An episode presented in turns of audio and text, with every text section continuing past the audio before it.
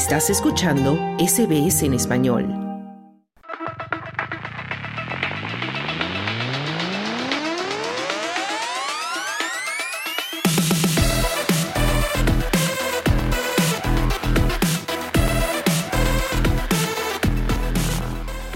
Y en SBS Audio ya llegamos a tiempo de los deportes y se encuentra ya con nosotros nuevamente Esther Lozano. Esther, ¿cómo estás? Hola Carlos, muy bien. Vamos a empezar hablando de fútbol porque hoy hay una noticia que está dando la vuelta al mundo y es que el delantero Kylian Mbappé ha anunciado a los dirigentes del Paris Saint-Germain su intención de abandonar el club de la capital francesa al término de su contrato al finalizar esta temporada, la presente temporada. La estrella y capitán de la selección francesa de 25 años llegó al Paris Saint-Germain en 2017, procedente del Mónaco, y en 2022 renovó su contrato por dos temporadas, con opción a una tercera adicional que renunció a activar el pasado verano, el pasado verano boreal, dando paso en los últimos meses a un sinfín de rumores sobre una eventual marcha del Paris Saint-Germain. El PSG se negó a realizar comentarios y tampoco comentó la información el entorno del jugador hasta el momento.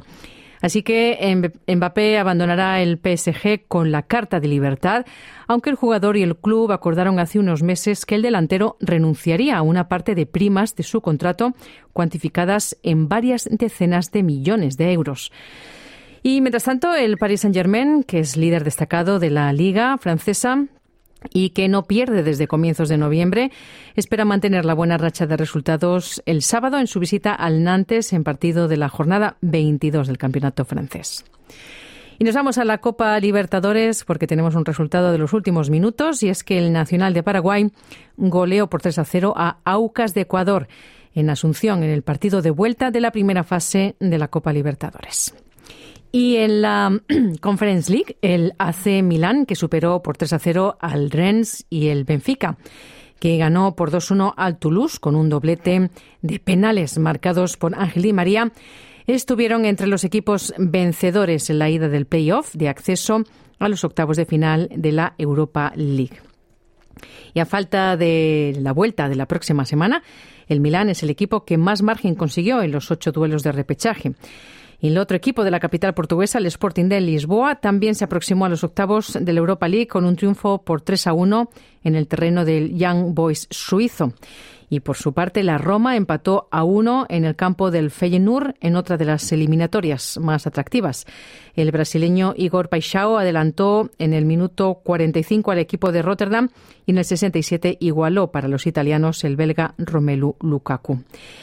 Y también se jugaron este jueves los ocho duelos de ida de los playoffs de acceso a los octavos de la Conference League. En, ellos estaba el único, equipo, el, único equipo español en liza este jueves, el Betis, que se complicó seriamente su continuidad en las competiciones europeas al perder por 1 a 0 en casa con el Dinamo de Zagreb. Y nos vamos a la Liga Española porque el Real Madrid visitará el domingo al Rayo Vallecano en la 25 jornada liguera con la intención de ampliar su brecha al frente del campeonato español, mientras el Barcelona pasa un nuevo examen en Vigo frente al Celta. Y en la Bundesliga alemana, el Bayer Leverkusen puede dar un golpe casi definitivo a la Bundesliga este próximo fin de semana, aprovechando el mal momento de forma de su gran rival, el Bayern de Múnich, que ha encadenado dos derrotas consecutivas.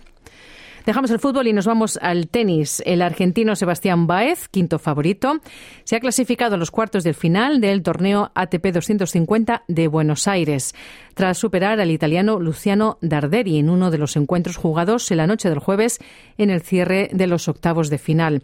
Baez 30, número 30 del ranking mundial, se impuso por 6-4 y 7-5 en una hora y 40 minutos a Darderi que venía de disfrutar la mejor semana de su carrera tras consagrarse campeón del ATP de Córdoba el domingo pasado, una conquista que le permitió saltar 60, puntos, 60 puestos en el ranking desde el número 136 al 76. En busca de las semifinales, Baez se va a enfrentar con otro argentino, con Federico Coria, que más temprano dio la gran sorpresa al eliminar al británico Cameron Norrie, eh, segundo favorito y finalista el año pasado. Venció con parciales de 6-2, 4-6 y 6-3. Y terminamos con rugby. El Trail Mitchell dice que va a, capitanear a los Indigenous All Star por primera vez en su enfrentamiento contra los Maori All Stars en Townsville esta noche. Será lo más destacado de su carrera en la Liga de Rugby. El zaguero de los Rabbitohs, de 26 años, de ascendencia Biripi Warajuri y Warimi, ha reflexionado sobre su legado y por qué este partido significa tanto para él. Él ha ganado dos títulos de Premiership, dos series State of Origin y una Copa del Mundo en su carrera. Pero Mitchell dice que liderar el equipo indígena ocupará un lugar especial en su histórica carrera y dice que se sintió honrado cuando escuchó la buena noticia del entrenador Ronald Griffiths de que había dado un paso adelante para liderar el equipo. Y hasta aquí los deportes. ¿Quieres escuchar más historias como esta? Descárgatelas en Apple Podcasts, Google Podcasts, Spotify o en tu plataforma de podcast favorita.